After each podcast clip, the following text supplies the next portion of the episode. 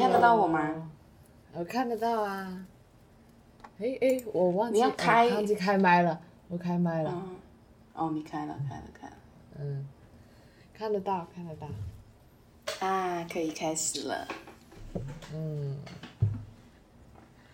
，Long time 哎 no see, my friend。Long time no see，真的是这种感觉，就是感觉很想你，但是有有好多话想跟你说，然后一时就是太多话了，都不知道从哪里开始讲起。但是其实我们才一个月没有没有录播课而已，但是感觉怎么这一个一个月如此的漫长，像半年一样，对不对？对，不知道为什么，感觉这个月发生了很多事哎。你也发生了很多事吗？嗯，好像我不知道，你你应该发生，你应该发生了挺多事，但是你说我发生了很多事吧，也没有，但是又有一点，你知道吧？就是几乎每周末都有一点点事情之类的，就感觉好像嗯，过得非常充实吧，只能说。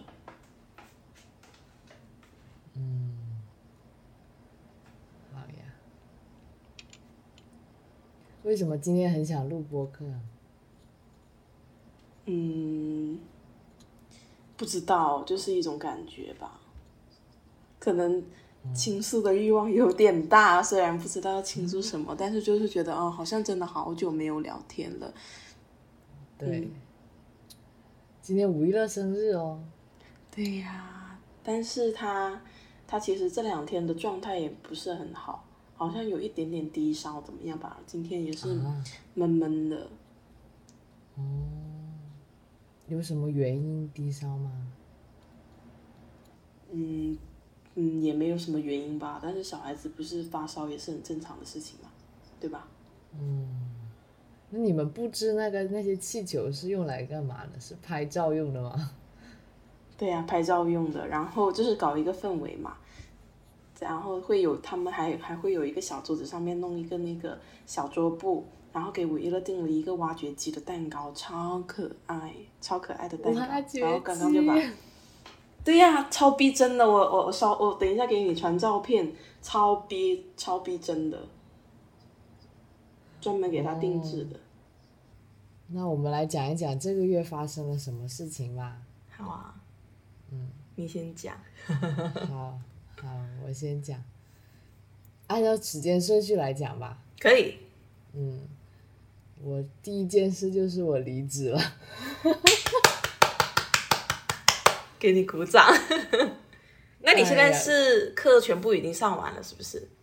嗯，其实本来还有课要带的，但是我推掉了。就本来其实这个课，嗯，就是有的学生想要一直让我上嘛，然后本来是可能会上到十二月啊或者一月份的，但是因为最近感觉状态不是很好，就不是很想继续上了，就推掉了。嗯，然后嗯，所以就是又变成无业游民了。哎，我因们来想为三月份、四月份的时候才刚工作，对吧？然后现在又变成无业游民，就是你知道，就是毕业三年，一毕业三年，一年半在工作，一年半都是无业游民。对，哎，你上这个班上了一下就半年了耶。对，一下就半年了。但其实真正在上班的时间也不是那么多，因为九月份我也不在嘛。哦，对哦，那也就是说，从四月底到上完八月份了，对吧？那也就是四个月左右。那我想问一下，自从你上班，我们是没有在线下见过面了吗？没有啦，难不对不对不对，五月份我们见过。五月份呐、五月份我们见过吗？啊，你来珠海，你你住在我们家里，那个时候你不用上班吗？要你看这样好丑哦。关公有没有？太搞笑了，救命！笑死我了！怎么创造出这个造型？我看那个时候突然觉得，哎，这个人怎么长得这么像关公？关公那个吊，那个眼睛吊起来的。对啊，而且他那个眉毛是这样子的，那武侠里面的的眉毛都是这样子。对，太搞笑了。听说这样很容易脱发。真的假的？为什么？有什么关系吗？就是啊，你要拔你的那哦个眼角嘛，对吧？然后你就得用你的头发去拔对眼角对，对对对对就会很容易脱发。对。啊，我们正言归正传，继续。嗯嗯，然后呃，怎么说呢？就是嗯，做的还是不是太开心吧，不是很喜欢。然后离职的离职的导火索是什么呢？导火索就是我那时候不是刚从意大利回来嘛，嗯还在倒时差，然后第二天就要上课了。嗯然后我那天在家里就在看一本英英文书，就是我从意大利买回来的书。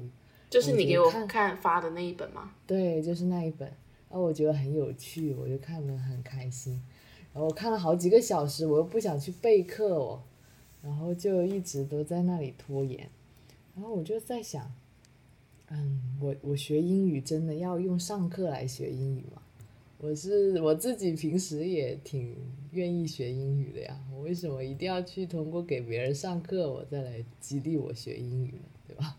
然后我就想，我我好我好喜欢自己在家看书啊，然后我好喜欢这种感觉，但是我又现在做这个工作又让我没有时间去做我想做的事情，然后我又对备课毫无热情，然后我不知道，我觉得就算我再多做下去，我可能还是一个毫无热情的状态，那我做它干什么呢？然后，然后就跑出去跟我妈猜拳，说我猜赢了就离职，猜他猜赢了 我就不离职，三局两胜。然后结果我猜赢了，我就说好，就去离职。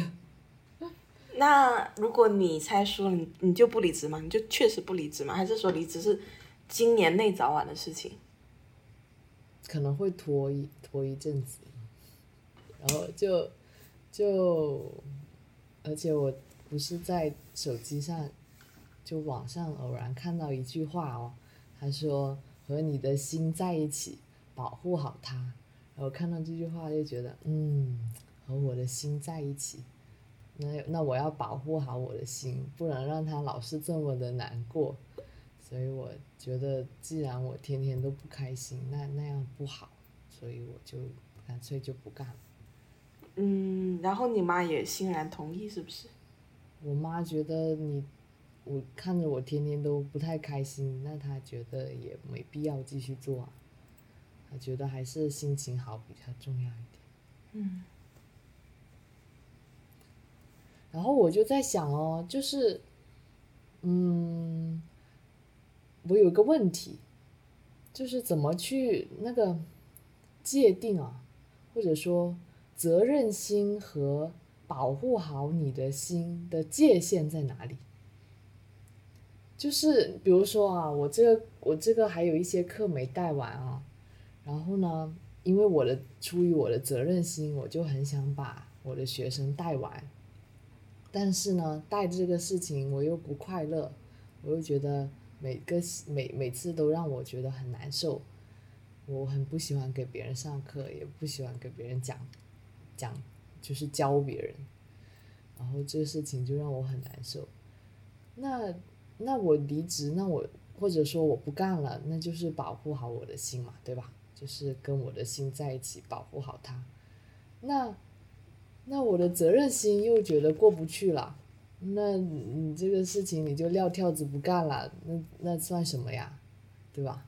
所以我就在想，责任心和对我就是保护我的心的界限，他们之间界限在哪里？怎么去界界定这个事情？也不是吧，我觉得你既然做了这个决定，就一定是在一定程度上保全了责任心，跟保护好你自己的心的一个平衡。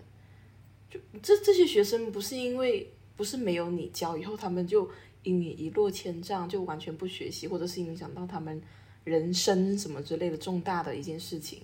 你不教了以后，也会有别的老师来教。那当你知道这一点的时候，你有一定的责任心，但是这个责任心不足以去去跟你保护好自己的心的那一个考虑考量给抵消掉，所以你就会选择离职，因为你知道你就算不教了他们，他们也不会怎么样，嗯对不对？嗯所以不能说你这个是没有责任心吧，反而可能是你责任心过于重，才觉得自己没有责任心。对，有可能。对啊。但有一个学生确实是，如果我不上他的课，不给他上课，他就他就不上了。那你有没有觉得自己就是感觉自己没有很想上班，怎么也不是很愿意教教书之类的？但是有一个学生这样子挽留你的话，你会觉得很欣慰，对不对？有欣慰的感觉，但更多的带给我的是压压力，对，就是也是责任心加上压力吧，就觉得啊，那他这么信任你，他很想要你来教的话，那我的我不做完，对吧？我责任心就过不去，然后同时我压力很大，因为如果我他给我那么多的信任，我教不好他怎么办呢、什么什哎么之类的。我有个提问，那时候你是不是很适合去接私单，私单啊，私单，类似于给他做家教，对不对？然后你又超自由，你又能赚钱，但是还是会有一点点压力。可是我觉得像他们这种有钱人家的小孩哦，你你当他的家教，其实更大的程度是给的钱里面百分之六十是陪伴的钱，跟精神抚慰上面的钱呢，嗯，对吧？有可能一个双赢。接私单要有资源呀、对吧？没有啊，我就说就那个学生啦。那个学生他不是一个，他是中产家庭的小孩，哦，所以他对这个钱会很在意啦，就是哦对于对于这个钱怎么花哦会很在意。那些有钱人才不在乎呢，那几百块钱一个小时不在乎，不 care。呀、对呀、对呀、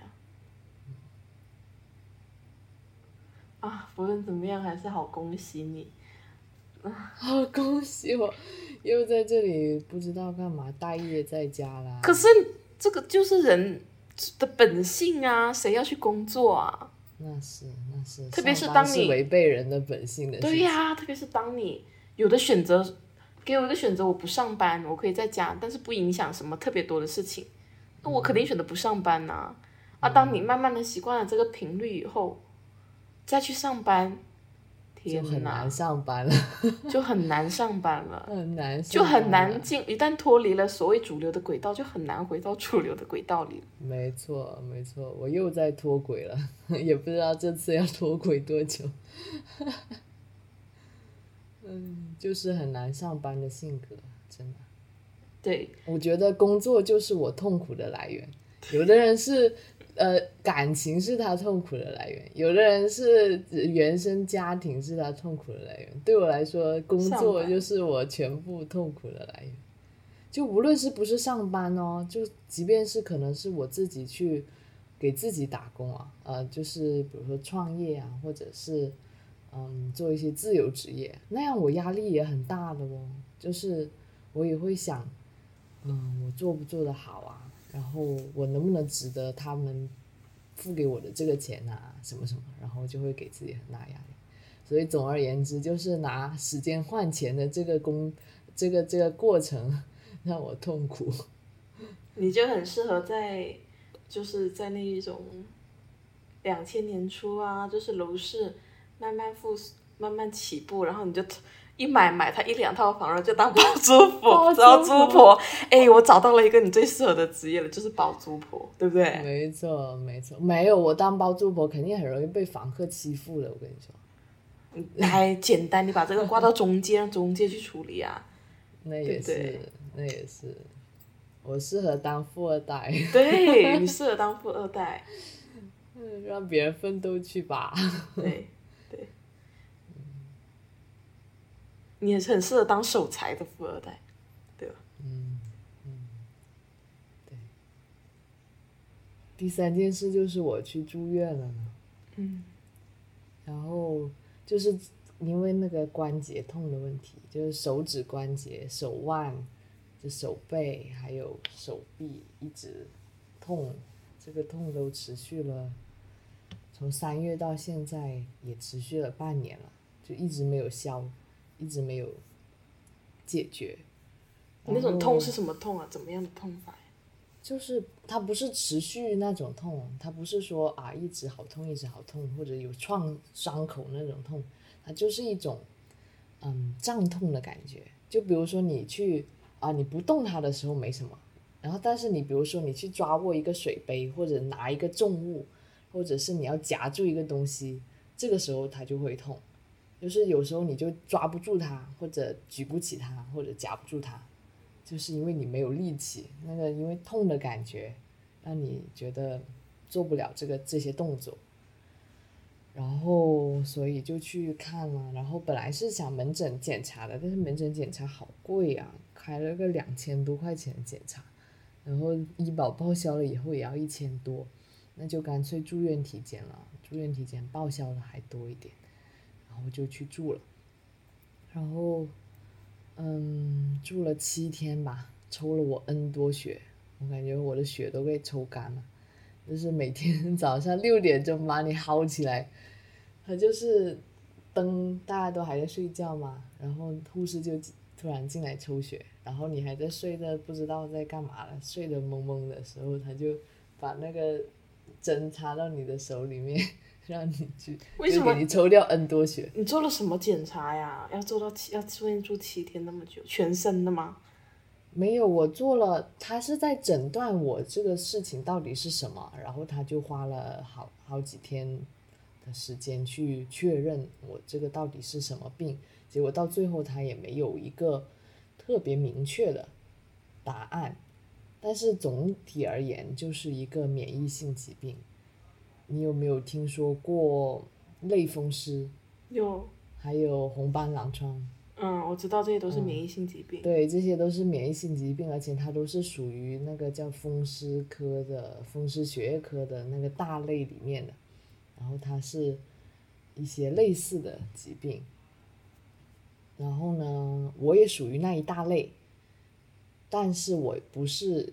就我还我的病还没有分化到具体到某一种，嗯，名字，因为我也不算是类风湿，也不算是红斑狼疮，就是还没有达到那个疾病的标准，但是有它的一些某一些指标，然后所以其实是一个比较早期的阶段吧，然后就是它还没有分化，然后它就属于一个大类，那个大类就叫结缔组织病。也是免疫病的一种，嗯，它的症状就是，嗯，会会关节痛啊什么的，然后，嗯，比如说有一些很明显的属于免疫病的指标，就比如说那个叫抗核抗体 ANA 那个指标是阳性的，好像据说这个指标是阳性的，就，嗯，就是比较明显的可以去。判断你是免疫类的疾病吧，嗯，然后反正就是做了好几天检查，然后同时还做了一些别的检查吧，申请了一些别的检查，因为进去住院，顺便把别的检查也做一做，什么乳腺彩超啊、甲状腺彩超啊，嗯，那个叫胸透啊什么的，这些都问题不大，然后做了个胃肠镜。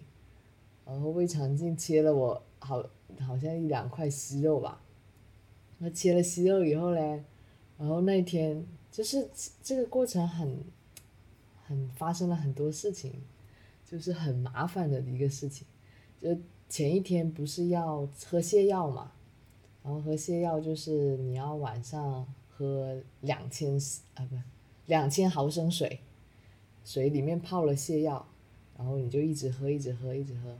然后把肚子里的东西都排出来，然后呢，到早上四点你又得起来，再喝再喝一千毫升的那个加了泻药的水，然后又再排一次，然后第二天就去做那个全麻，就麻醉，他把你推进去以后，你就侧躺在一个那个嗯那种做手术的床上。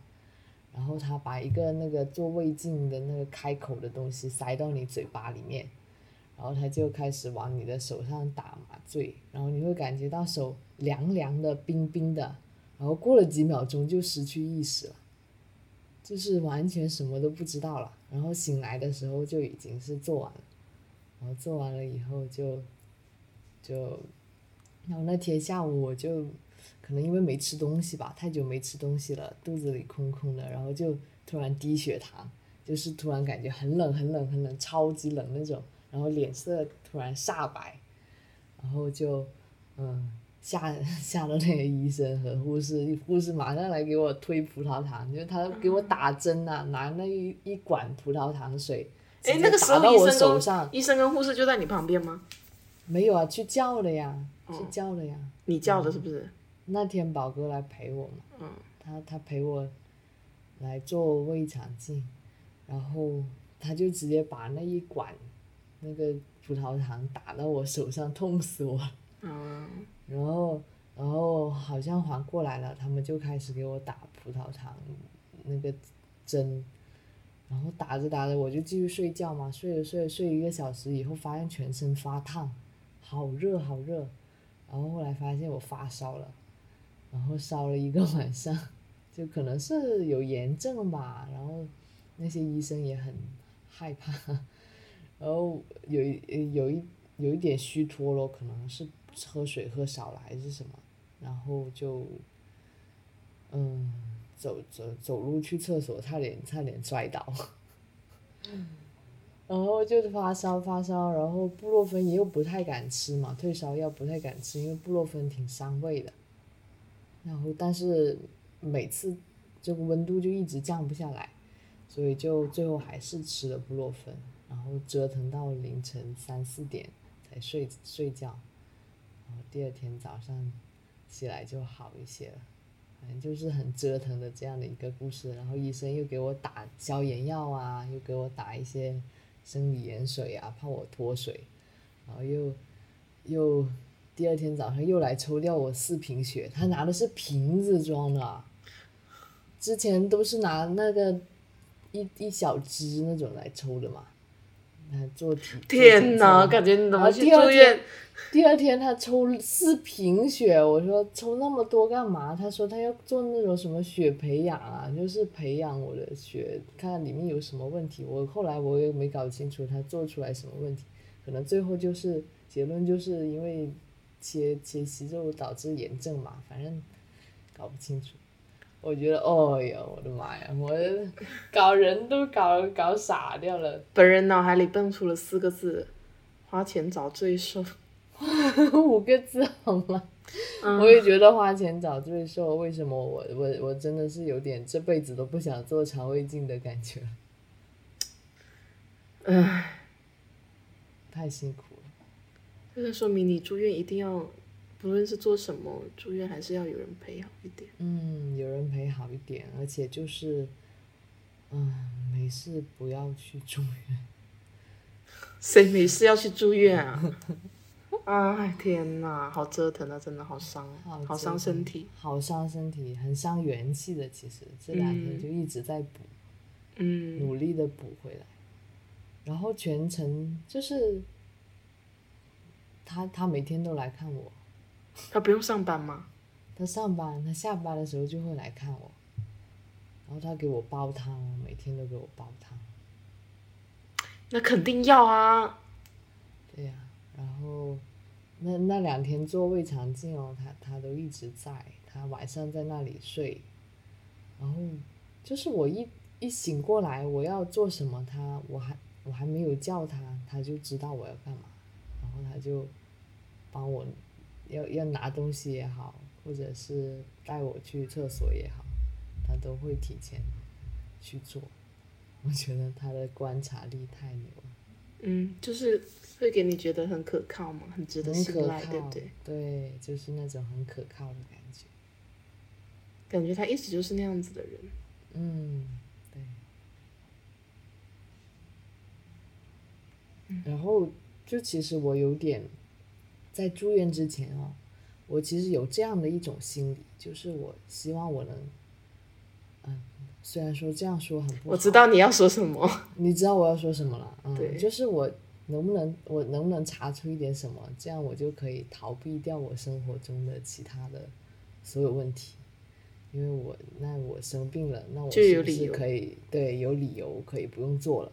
但是呢，进去了以后，我发现 no，绝对不要生病，这个太痛苦了，这个简直是这个比生活中其他的问题都严重要的多。严重很多，痛苦很多，所以千万不能把生病作为逃避现实问题的一个借口，因为宁愿去面对现实生活中的问题，也不要损害自己的身体健康。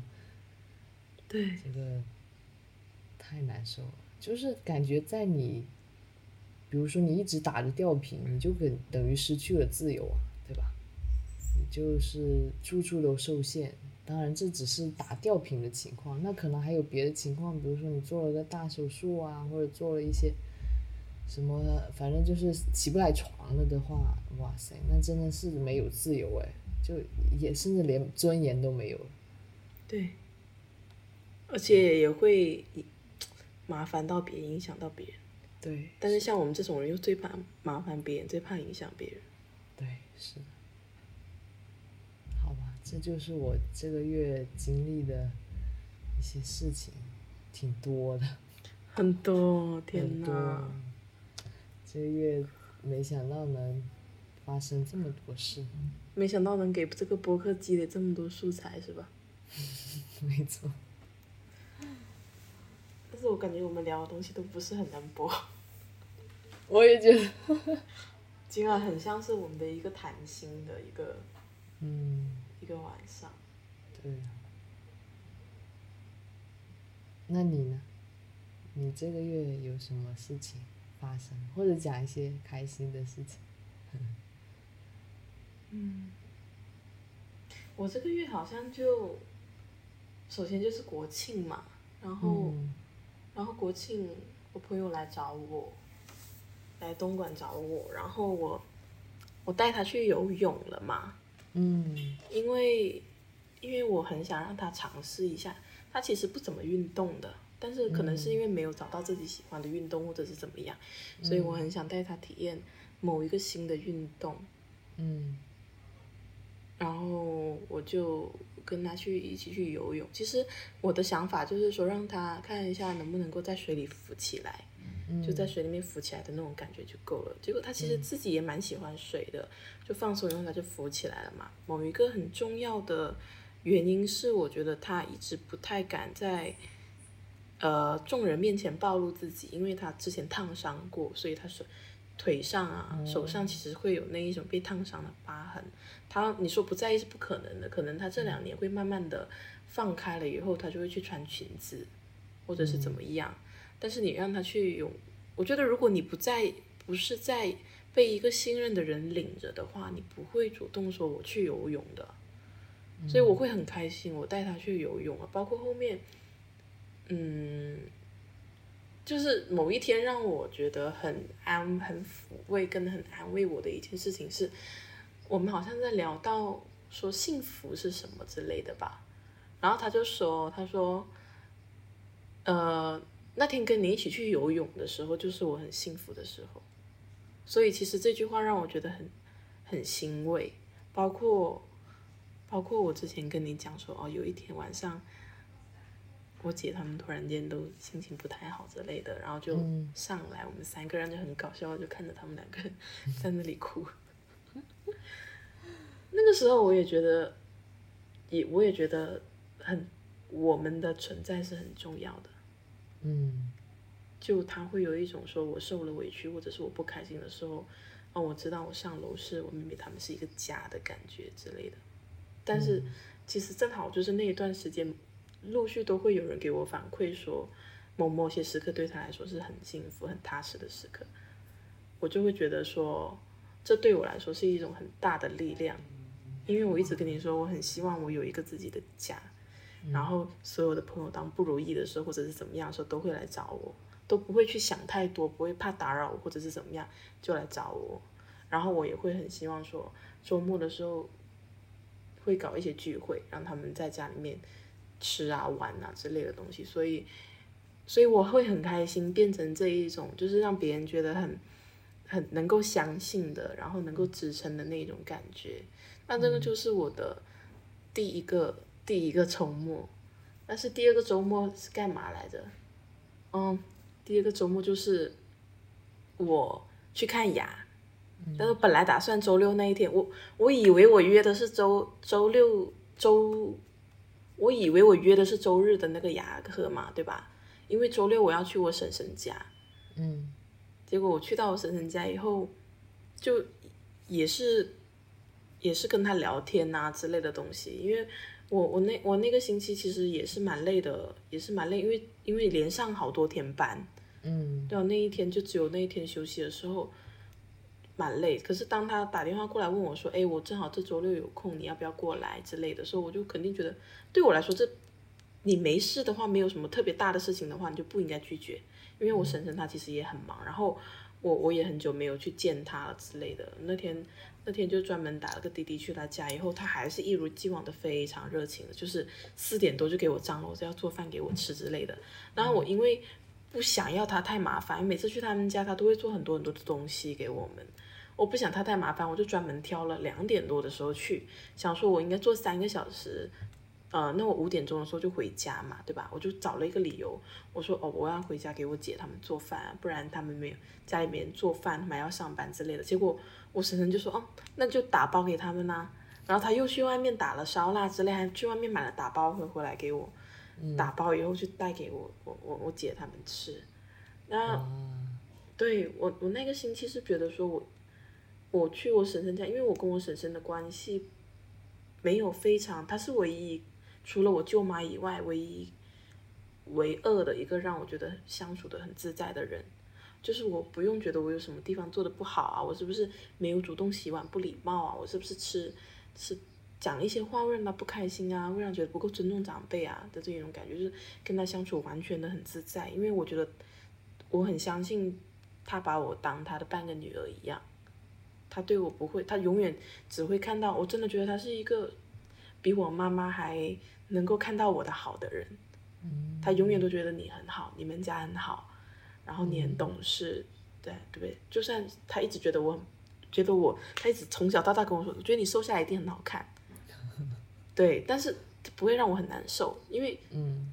他的表达是你胖了我也很喜欢，那你瘦下来你也会更好看，那我希望你更好看的那一面被人家看到，所以我我觉得我妈对我是一个比较严苛的，或者是老是希望我不断变得更好、更好、更好的一个妈妈，但是我婶婶是反而是给我很多很多温暖，让我觉得我在她那边怎么样丑啊，怎么样撒泼打滚，她都能够包容我，总是觉得我很好的一个人。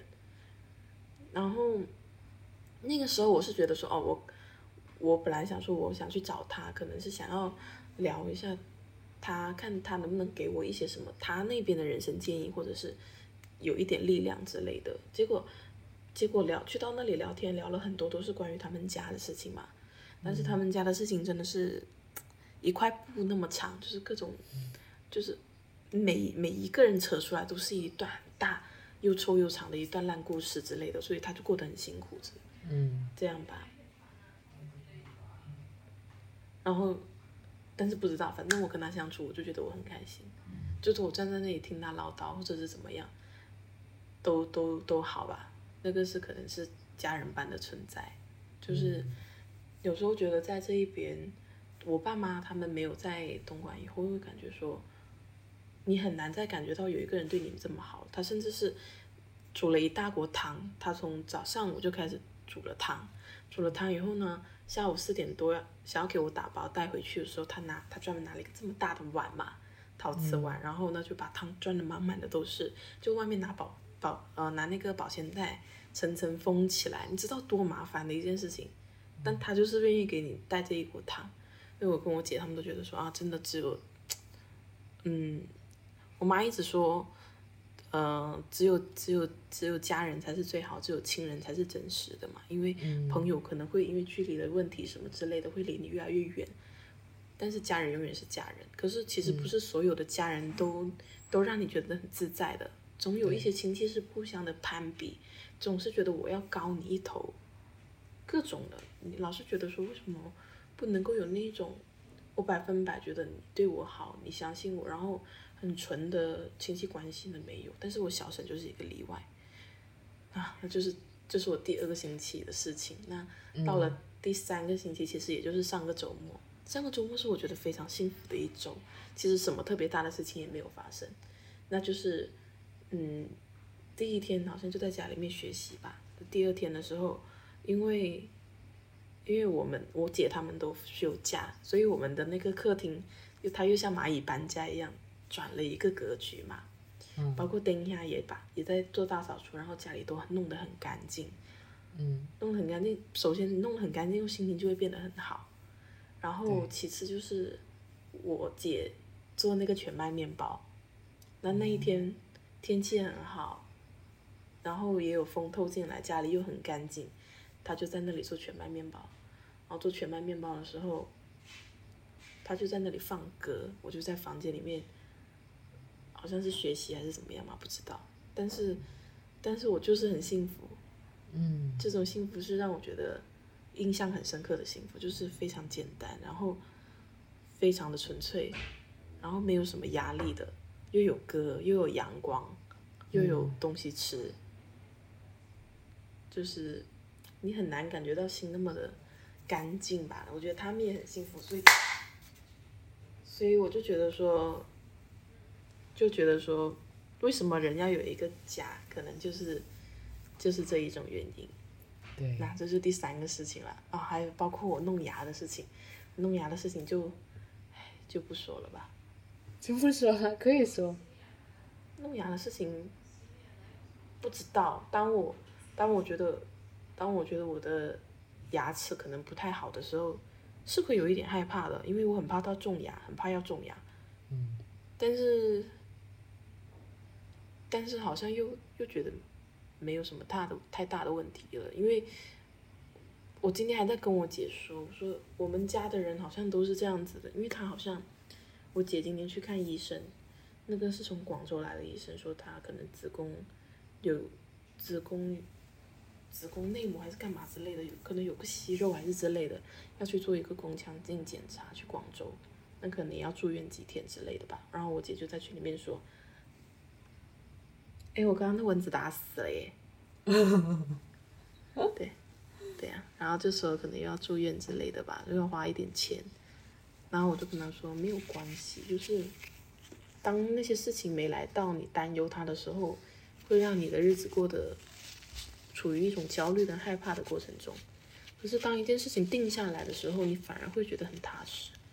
就是我，我看我看牙之前会觉得会想很多，不知道那个牙齿到底是什么状况，因为因为那个是已经之前根管过的一个牙，对，但是当我知道它是什么情况的时候，就算医生跟我说有可能我那里面的那个那个那个药水之类的通不到我底下去，被堵塞住了的话，那我就没有办法进行根管了嘛。我可能就要不然就是要从这下面弄进去，把哦从上从这里撬开，撬开那个牙龈，然后由下去通，要不然的话，包括我现在根管完以后，也有可能说还会继续发炎的状况。那就是不是说我这个根管就百分之百就一定好的，也有可能会发炎。到那时候的话，你就要把牙整个拔掉以后再种一颗牙，就是那个时候也可能要花蛮多钱之类的。但是当一个事情确定了以后，你知道它最差的情况以后，你反而不会那么的去害怕它，并且觉得说这是一个问题，OK，那就去解决它就好了。它不会变得非常的重要。任何事情，包括生病，它就只是一个问题，就去解决它就好，不要有太多的情绪化在这上面。包括我好像从小到大，如果要花几千块钱做一件事情，包括去拔牙，他如果要花四五千块钱，我也是觉得这是我能够接受的范围内。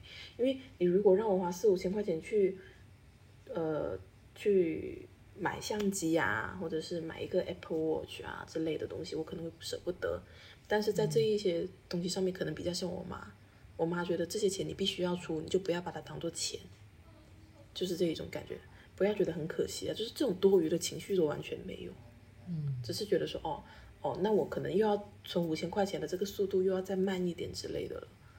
然后我们今，包括我最近在做题嘛，做一篇资料分析，做资料分析的时候，有一个感觉是，我慢慢的练练练练练，练了以后，我的我的正确率跟时间大概是在四篇二十道题，大概是在二十五分钟以内可以保持八十五百分之八十五的正确率嘛。那我就一直在想说，我怎么能够把这个正确率提高？我怎么能够把时间再给缩短？看能不能缩短到二十分钟，提做到维持百分之九十的正确率。我一直没有想通这件事情，我在想是不是因为我算术太慢了？我最近就会时不时的在练速算，在练心算嘛，三位数乘三位数，五位数除三位数，这样子一点一点的练。练了以后，我发现你确实是在练多了以后，慢慢的会强迫性自己的强迫性强迫用自己的脑子去进行心算，速度会提升一点点。但是最近有一个新发现是，看了一些别人的一些视频，一些很厉害的大神的那些角度跟思路，我会发现他们会强迫自己。就是假如一加一等于二，这个是就是就是一加一等于多少？这个加减乘除，这个是我们算算出来以后再去找选项的嘛，对不对？但他们的思路是，这不是填空题，你不是要选出一个解出一个百分之百正确的答案，你只是要选一个在那个区间里面的答案，因为选项是有区间的，所以他们会从分析选项入手，再进行再进行从再从题目入手去想这个应该。怎么样的用公式，或者是怎么样的去把它变成不用去想，就是你就瞪瞪这道题，你都能瞪出答案的那一种。就像我之前跟你说，发现哎，二十五分钟百分之八十五的正确率，可能在别人眼里面觉得是是 OK 的。那当你想要缩短到二十三分钟分，或者是二十二分钟，甚至在提高百分把正确率提高成百分之九十的时候，这中间的这个看起来很短的差距，都像。别人百米冲刺提高零点零一秒一样，非常的困难，并且是一个思维上面层级的一个跨越。然后我就觉得说，就不知道我最近的很多很多一些小事情，它混在一起，就会有很多思维上面的一些转变，让我，然后又会发现很多东西变得共同了，就会连在一起。我可能没有办法很好的表达出来，但就是觉得说，最近我发呆的时间变得特别特别的长。嗯哼。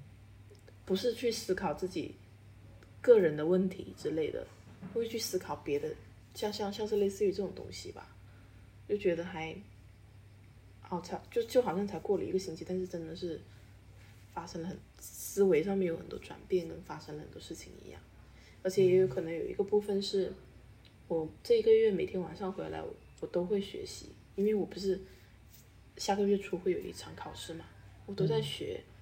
我发现我的效率非常的低，很低很低，可能是因为我太久没有进入这种状态，很低，然后就会很生气，但是很生气还是要学，学还是很生气。我现在就卡在一个关口里面，一直觉得突破不出，没有办法突破那一层，那一层障碍，就一直在这个死循环里面。可是我觉得这也可能也是一个必经的过程吧。然后因为每个晚上都在学的话，会。导致我一个星期变得非常的快，过得非常的快，每一周过得都非常快，然后工作上面也忙，整个人就是处于一个被塞满了的状态。嗯，说不上没有少，反而少了很多，像以前一样啊，我要爆炸掉，我好讨厌工作，什么之类的这一种情绪少了很多。可能是忙起来了，就没时间想工作的意义了。忙起来就是没有时间想工作的意义，确实是，确实是。当然，可能还是要时间去消化这种这种事情。你享受这种状态吗？不能说到不能说到享受，但是这个是接受这种状态。嗯哼。接受这种状态，然后，嗯，对呀。然后我最近特别。哦，对啊，我就是特别想见你们，特别想见你们，不知道为什么，我也不知道为什么，就是特别想见你们。今天的内容真的，不 不必放播客，但是我们今天这确实真的很适合线下聊天，这种感觉就是很适合线下聊天，而且我们也太久没有见面了吧？对呀，真的很久没有见面。你上床了吗？对呀，这是我的归宿。就猜到你是坐不住在那里的。哎，我很厉害，我这是坚持了一个小时哎。可以给你点赞。哎，我有一天，有一天晚上，然后有一天晚上，有一天晚上，我妈呃准备学习的时候，我妈给我打电话，然后 从从几点钟啊？天哪，从七点半，好打电话打到九点半，聊聊聊啊，打两个小时。对，聊聊聊聊聊。好，打完电话以后，我朋友突然间又给我打电话，哦，他是其实在我跟我我跟我妈打电话的过程中，他就想给我打，他就已经打过来了，然后我挂断了，我跟他说我在跟我妈视频，然后他就说哦好吧，嗯然后，然后他就说他就说我就说，呃要打电话嘛，他就说你会你会累吗？跟你妈打了两个多小时电话，如果太累的话，那就没事，改天再说也行。但是我那个时候 feel 到他很想跟我讲，跟我聊天。嗯，所以我就把那个电话打回去了，妈呀，打回去又打了一个多小时，我那一整个晚上都在打电话，你知道吗？我整个人就炸掉了，我整个要炸掉了，天哪！呃是。你知道他喜欢一个女生，哦，就是他要去，他之前某一个追星活动上面认识的那个女生，那个女生是海南的，啊，然后他就这几个月就是一直保持跟他联络的状态嘛，会嗯主动的去跟他联系，问他问他一些事情，跟他说晚安啊之类的。嗯然后他他觉得他们两个人一直处于那种没有挑明的状态，没有挑破的状态，但是谁都不是傻子，他觉得那个女生应该也能够 feel 得到我朋友的这个心意。对那他前阵子跟那个女生聊打电话的时候，就有很明确的问他说，呃，你喜不喜欢女生？嗯，但是那个女生就很明确的说我不喜欢女生，哦哦，所以我朋友就说你知道我那种感觉吗？我说我知道，就是有一种撞墙了的感觉被不是有一种释然了，就是啊，啊，我终于说出来了。终于我终于知道你不喜欢女生，那就对这段关系我是不是也可以做个了断之类的？那还有另外一点就是有一种失望跟被欺骗的感觉，因为我相信你人跟人的沟通中，这个人对你有没有感觉，是什么样子的感觉，你是 feel 得出来的。但当我问你喜不喜欢女生的时候，你那么斩钉截铁的跟我说你不喜欢女生，但是你明明又不是真的不喜欢女生，所以会有一种被欺骗了的感觉。就是你为什么不能够诚实的面对你自己的心？那样子，然后那个女生就是也要打算跟我们去东北的，你知道吗？我说我的天哪！我说我当时，我说我当时很很痛快的答应，说一起去是一个是觉得多一个人好叫菜，多一个人好玩一点。但是我没有想到你们两个人现在的那个状态是处于一种这样子的状态，还还不是很明晰，跟跟可能会会有很多未知的问题发生的，你知道吧？哦，因为不是朋友的话，呃你甚至属于暧昧状态，都可能会有各种情况发生。我作为一个第三者，我怎么办啊？我灯高兴兴，我高高兴兴出去玩，我还要看你们两个人在那里你侬我侬，或者是你们两个人在那里突然间情绪不好，我说不行，我说你你你你出发之前，你给我搞定好你们两个人之间的这个关系的认知，哎因为我说，嗯。嗯，你说，因为我说我们是，我们两个人能够出来旅游的机会其实并不多，就因为我们都很珍惜这一段能够一起出来玩的一个机会，就第三个人的加入会变成变成因素的不可控。嗯，但是我对此，特别是去东北这个地方，我抱着一个很敞开的态度跟心态去拥抱一切所有人跟所有事物的。嗯然后那个我不管，你们之前最好去东北之前，你们两个人再再见一面，线下见面永远比线上线上见面来的直接更明白。对，而且我就我也跟他说，我说你不要觉得说人家一定要当下的就去答应你，或者是给你一个什么样子的答复。我说你知道这件事情对他来说不是一件很简单的事情，去承认自己喜欢女生并不是一件很很简单的事情，他可能包括这个过程中他也会有很多纠结，会有很多的考量之类的东西。然后我们还聊到了另外一个问题，就是他说那个女生有一天她。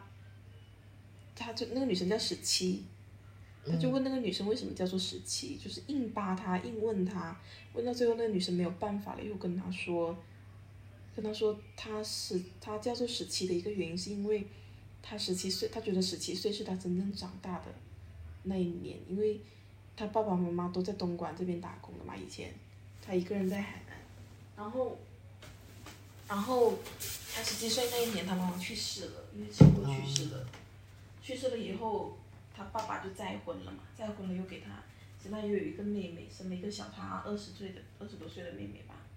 所以他一直觉得十七岁那年才算是真正的成人。那这件事情对他来说其实是一件很沉重的事情。他，他将这件很沉重的事情告诉了我朋友以后，也许他存在着一种不知道应该以什么样子的心态去跟我朋友相处。因为在当大家都不知道他这件很沉重的事情的时候，他可能可以一个很轻松的状态去跟你相处。但是我内心很沉重的东西被你知道了以后，我好像没有办法。好像跟你相处都要这么沉重，就是没有办法再那么容易的轻松起来了。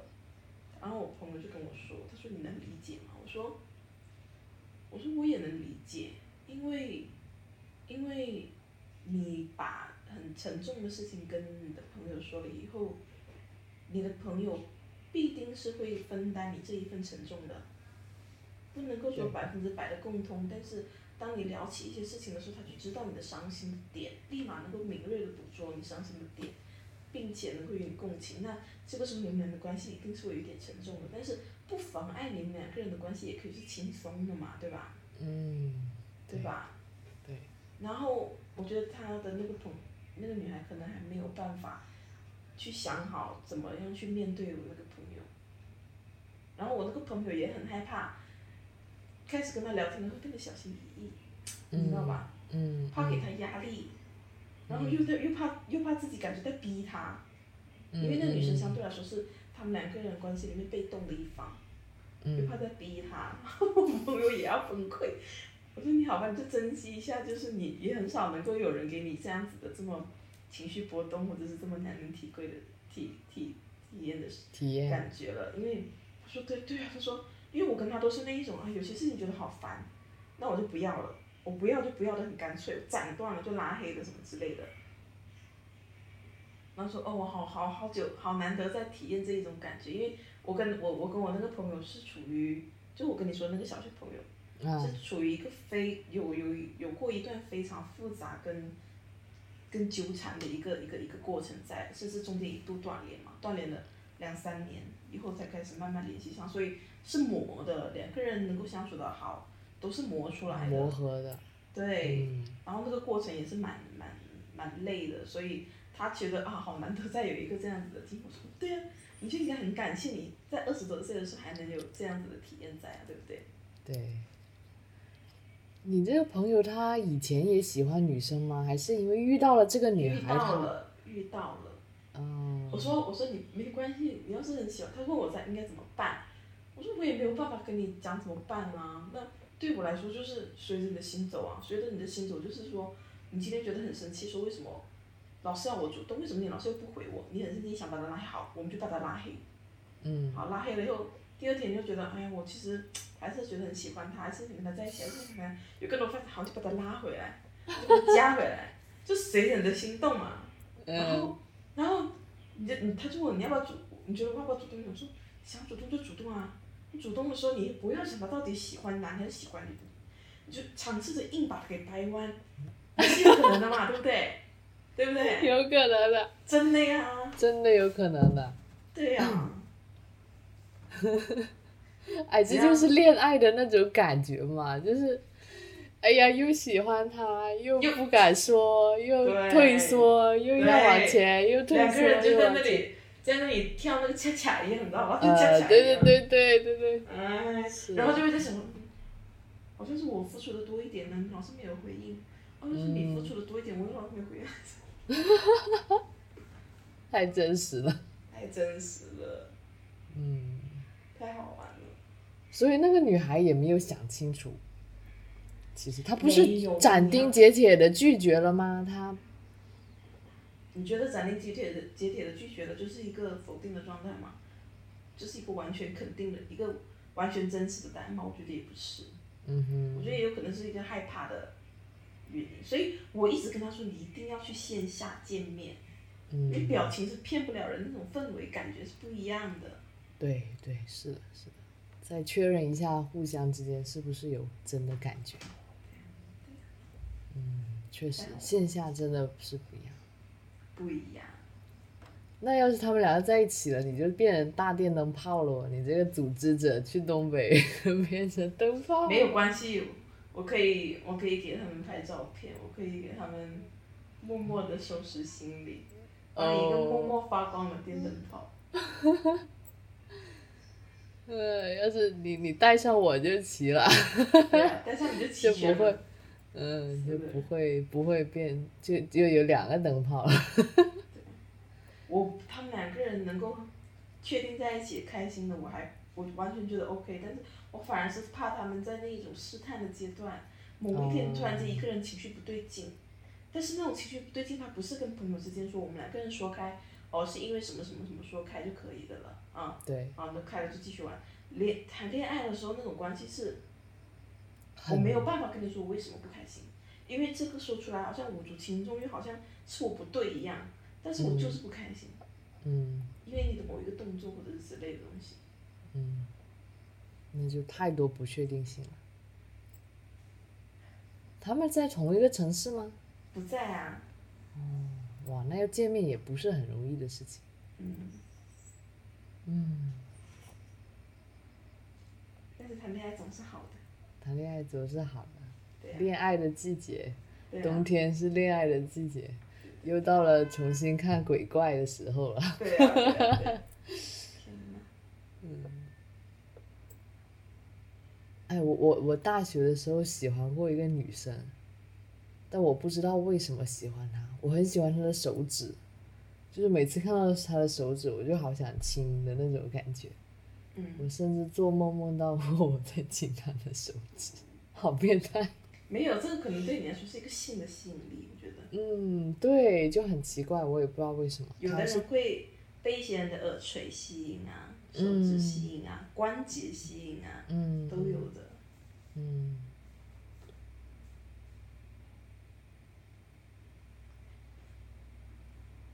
你觉得如果对你你喜欢一个女生，对你来说会是一件需要你需要去克服这一点的一个一个事情吗？还是对你来说就喜跟喜欢男生一样，没有什么其他的问题在？我觉得没有什么其他问题在。嗯。但是要看对方觉得有没有什么其他的问题在，因为这不是我一个人的事情。咱们就强行把它给掰完，我觉得是可以的。是可以的，但我就在想哦，如果你把一个人掰完，但他不想跟你睡觉怎么办啊？难道柏拉图的恋爱吗？不是哦，两个女生我觉得，我觉得，我觉得哦，就是我相信，我相信会有女生小的时候，就是或者是在青春期探索的阶段，会互相探索对方的身体，嗯哼，这不是性的吸引，他们可能就是觉得好玩，然后就去互相的对对方探索身体，那包括女女之间，我觉得也也可以存在着这一点，就是你他如果不是真的性在性取向上面不是真的喜欢女生，他可能到最后结婚不会是跟女女生结婚嘛，因为结婚对他来说可能就是一个承诺啊，一个跟踪另一半的一个感觉，但是他又不喜欢女生，他怎么跟那个人做一个另外一半的终身对象呢？对不对？嗯但是不排斥他跟另外一另外跟女生恋爱，嗯然后，互相去探索，就是你让我爽，我让你爽就好了，这种身体上面的事情。当然，我也只是猜测啊，也有可能觉得说没有爱不可以做到这一点。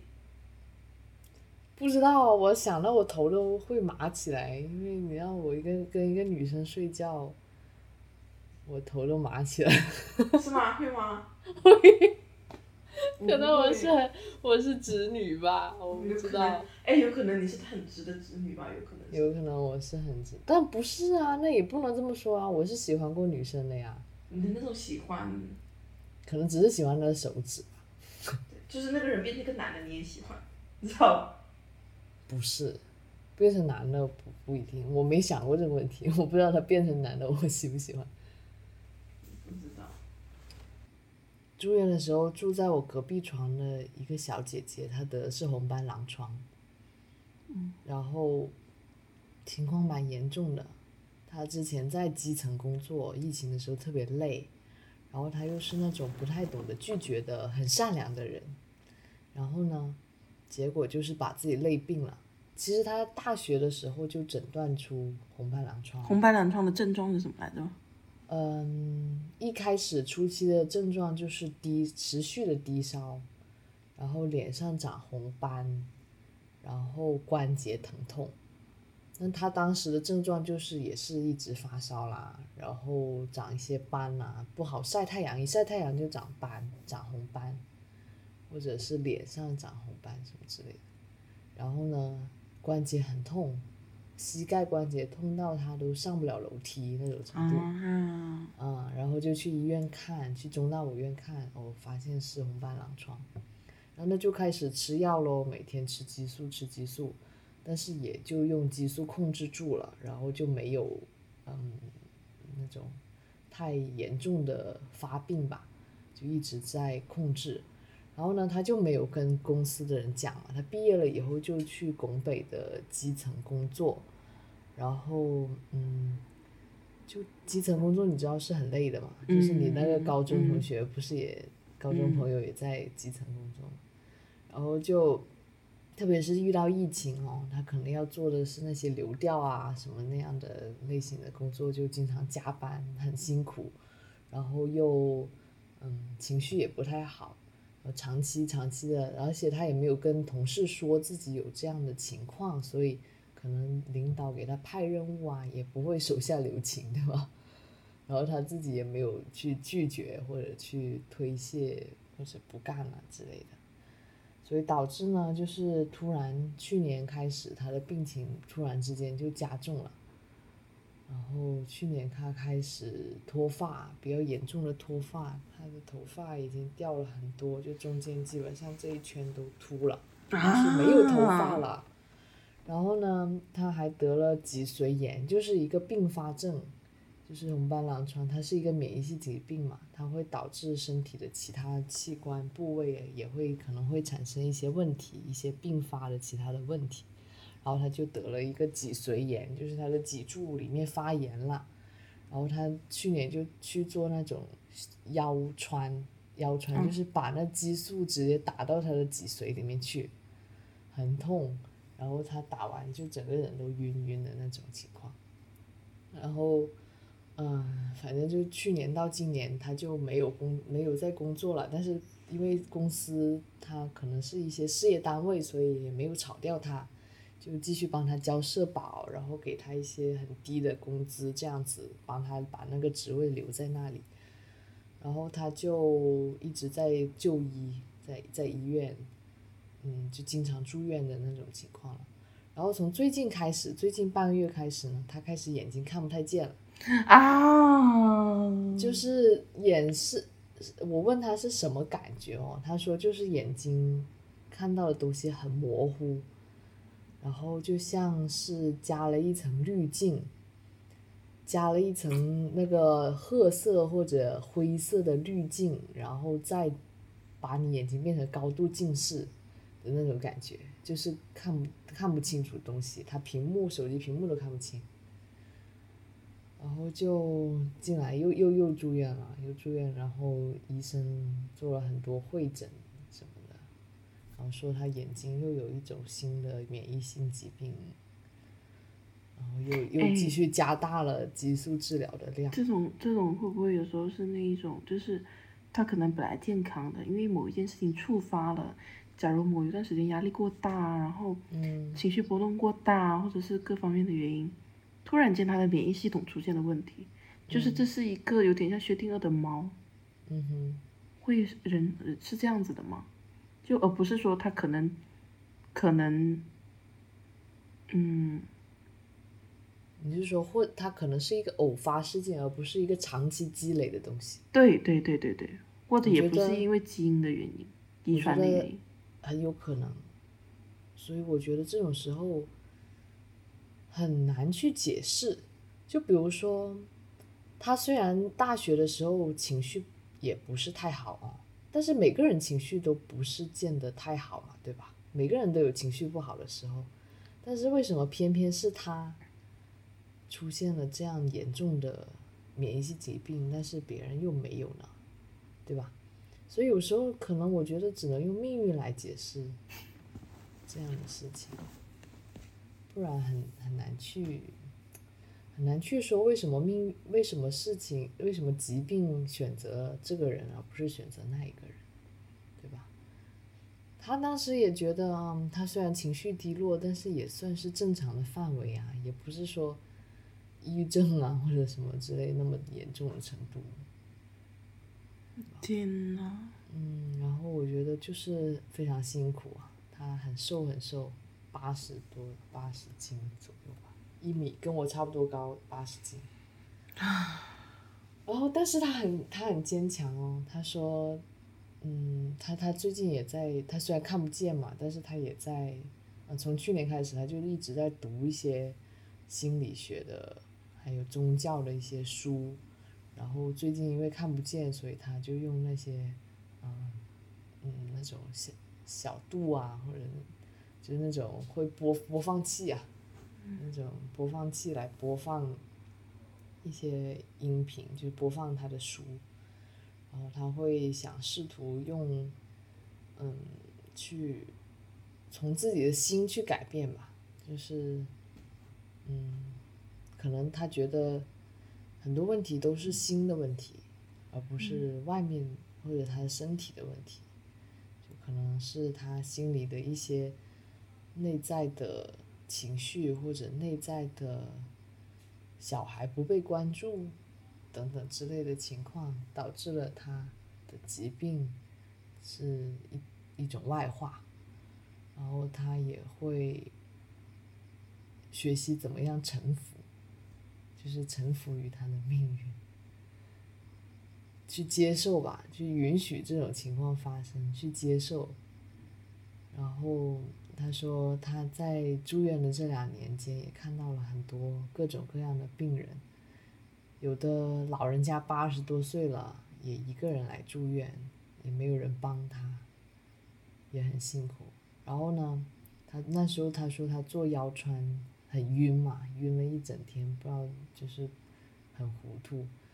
然后呢，别人就跟他说，嗯，他那个人他的那种晕的状态持续了两三年，因为他可能是脑子脑脑中有一些问题，有一些肿瘤啊或者一些病病变在脑子里，所以就是一直都很晕。然后他就说，嗯，好多人感觉比他的情况还要严重，但是都坚持的活了下来，就是人的生命力真的是非常让人叹为观止。那他就觉得他也是必须要坚强的去面对吧，所以我觉得他还蛮，嗯，不能说乐观吧，但是他会愿意去接受。降临在他身上的这些事情，唉，是啊，嗯，因为除了接受也没有什么其他的办法嘛，对吧？就是积极的去治疗了。嗯，我今天在跟我姐聊天，然后我姐就在那里说：“哎，为什么好像我们家人老是不是这里有这样的问题，就是那里有那样的问题嘛？”嗯哼。包括我大姐之前是，好像是乳房有什么，然后她就去也是做了一个小手术这样子。嗯。然后我们又聊到了我妈生病这件事情，因为我妈生病这件事情持续了很久，持续了很长，很好多年，所以变成了家里面的一个定时炸弹，或者是每个人都多多少少因为这件事情有或多或少的压力之类的。嗯。我们就在聊我妈住院。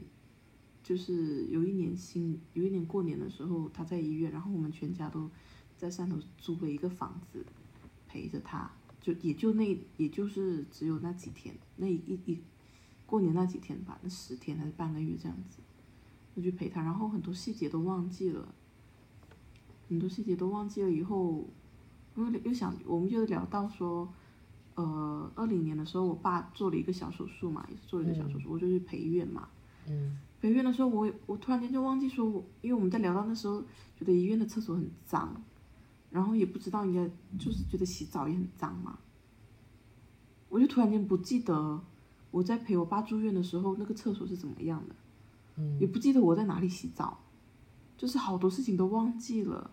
哦 然后我就跟我姐说，嗯，对，人就是有这样子的一个功能，包括就是会忘记疼痛，忘记那些不比较艰难的事情的那些功能。对可能才可以继续往下走。然后我姐就说：“对啊，她说有一种理论是说，那个那些女人生孩子的时候是很痛的，嗯但是你到生完以后会系统会自动抹掉她的一部分疼痛，以至于好让他能够再继续生小孩。”有一，他说有一个理论是这样，我就想起我问，就是我我那几个姐姐啊、堂姐啊、我嫂子，她们不都生了小孩了吗？嗯然后我都有问他们说，你们觉得生小孩痛不痛？他们都回答我，都觉得还好哎。那我就 amazing，我说你既然说还好，就是问他们，他们都淡淡而过，也没有再多说什么东西。包括我问我舅妈，她说你就生过了以后，那痛也就过了，过了的那种感觉。天哪，人就是这样子，会忘记忘记掉那些所谓疼痛的事情，才能够更好的往下走。对对，也是一种保护机制吧。对，没必要记得这些疼痛的感觉。对，然后讲到这里，我又想起了我最近觉得可能觉得很充实的某一点是，就是我最近做很多梦，嗯然后我觉得梦是最能够真实的反映你内心的一个一个东西。很多梦我现在回想起来都能够在现实里面找到由头，但是我的梦很最近的梦很多都对我来说是有一种疗愈跟治愈的功能，都很幸福。哦嗯，就包括像我前天跟我朋友说，我发了个梦，梦到梦到我们一起去某一个小学同学家，那个小学同学家我带你见过的，就是他们家在那个市场里面，我跟你说已经屹立很久几十年的那一家便利店。嗯嗯嗯嗯。对，我梦见我们一群人都去了他家，然后，然后呢，很久没有见到他，我就拿了一个躺椅，在他们家便利店门口，大晚上的我就躺在那里很困很困，可能我现实生活中也很困很困，我就梦里面一直我要睡觉睡觉，找了个躺椅，周围都是我的朋友，我要睡觉，然后他们就给我拿被子，我就躺在那里睡觉晒月亮，哦，好幸福，好幸福，那个朋友我也好久没有见到他了。嗯。然后，对啊，就像是这一种梦，这一种疗愈性的梦，还包括其他很多的，又见到了另外一个朋友，然后呢，他很神神秘秘的跟我说，他说，他说，嗯，我最近花钱花很多钱买了一样东西，他那样子神神秘秘的，好像是怕我知道了会不高兴一样，因为他可能真的花了很多钱，嗯。然后什么东西，我都准备要走了，当时被他吸引了以后，我就跟着他一起走，走进了一个小木屋里面。然后小木屋里面，抬头一望就是一个三 D 建模型的，就是一个三 D 型的一个大列车、大火车、大铁路，一直在穿梭，一直在穿梭，一直在穿梭。然后车上面的人我是可以看得到的，就铁路里面的人我可以看得到，都是那种十九世纪的那一些欧洲人穿的那些着装，然后在火车上面喝红酒啊、交谈啊、吃牛扒、啊，各种各种动、各种各种形象。然后那个背景就想起了《澎湖湾》这一首歌，哦我立马我在梦里面就哭了。我说：“天哪，你怎么知道我最喜欢这首歌？”然后他就很惊讶，他说：“我知道你喜欢这首歌，但是我没想到你这么喜欢这首歌。”我在哦梦里面都哭了，然后他就带我又坐下来了，我才发现那个地方原来是一个，你有看过《武林外传》吗？哦看过，就有点像《武林外传》里面的那一种布置，嗯啊、比较偏古典的那一种。然后他说他开了一个小小餐厅，小私人餐厅。他说那里就是我们所有的朋友都可以在这里面，就是时不时过来喝酒啊、吃饭啊什么，这就是一个他私人的餐厅。嗯然后我就觉得好开心哦。我醒来就跟我朋友，哦我醒来就跟我朋友讲，他说啊，原来你最喜欢的歌是澎湖妈妈，我怎么不知道？我说不，你现在问我现实生活中问我说我最喜欢的歌是什么，绝对不可能是澎湖湾，但是在梦里面的我最喜欢的就是澎湖湾。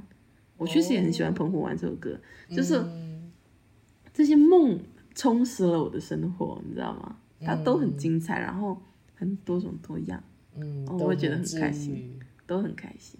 嗯嗯嗯，挺好的。包括我之前跟你讲的那个梦，他也非常生气。你知道我凌晨凌晨三四点钟醒来，妈呀，立马拿东西，我要拿什么东西？我要拿什么东西？啊不行，我发语音，妈的，一边讲一边忘，一边讲一边忘，噌噌噌就忘掉了。嗯，但是你你已经讲了，你讲出来的东西都已经很精彩了，我都很难想象你真的在梦里看到的那些内容是的有多精彩。对呀、那个结局就很像电影的结局一样。天呐，太酷了。好酷、哦！嗯，有时候梦里面会有一首歌，这首歌好好听，醒来就很想把它记录下来，但是发现自己不会作曲，不是你听过的歌，是你不是自都是己做的。脑子里面自己做出来，哇，就好好玩。嗯，我能记得的梦越来越少了，我发现。可能不够深刻，可能不够精彩。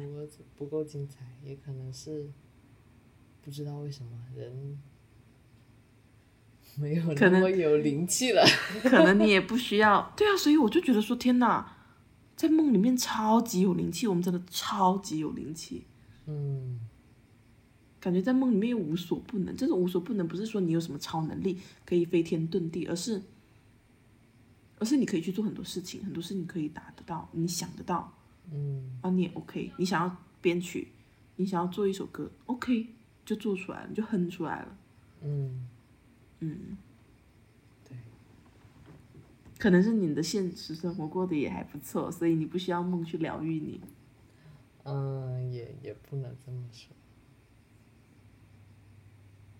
可能就是灵气减退了，所以老师要么梦到一些跟现实有关的内容，在在梦里还在工作等等的事情。天哪！现在白天在工作，梦里还在工作，偷偷打工人。对，你还有什么想聊的吗？今天好像也没有，嗯十一点了，哇，两个半小时哦，好猛哦！牛，有点牛。天哪！确实，我们聊天都两个小时打不。嗯，是的，你有什么想聊的吗？我感觉我都聊的差不多了，嗯有机会线下再见面再聊。嗯，好想跟你一起做饭哦，很治愈是不是？对，很治愈，很治愈又很好吃啊，好想吃啊！你昨天说你昨天说那什么芥蓝鱿鱼，我都很想吃。芥蓝炒鱿鱼，嗯，听起来都已经饿了。不要再吃宝哥做的菜了，不是只有他的菜才可以锁住你的胃，呃，你也锁住我的胃了，锁死。锁死锁死。好嘛，有机会再再跟你一起做饭，买菜做饭。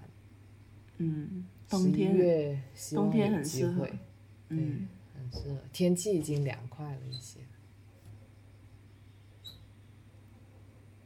好了，我可能要去刷牙、洗澡、睡觉了。去吧去吧，嗯，加油，朋友。加油，加油！十一月的考试也加油，期待你的好消息。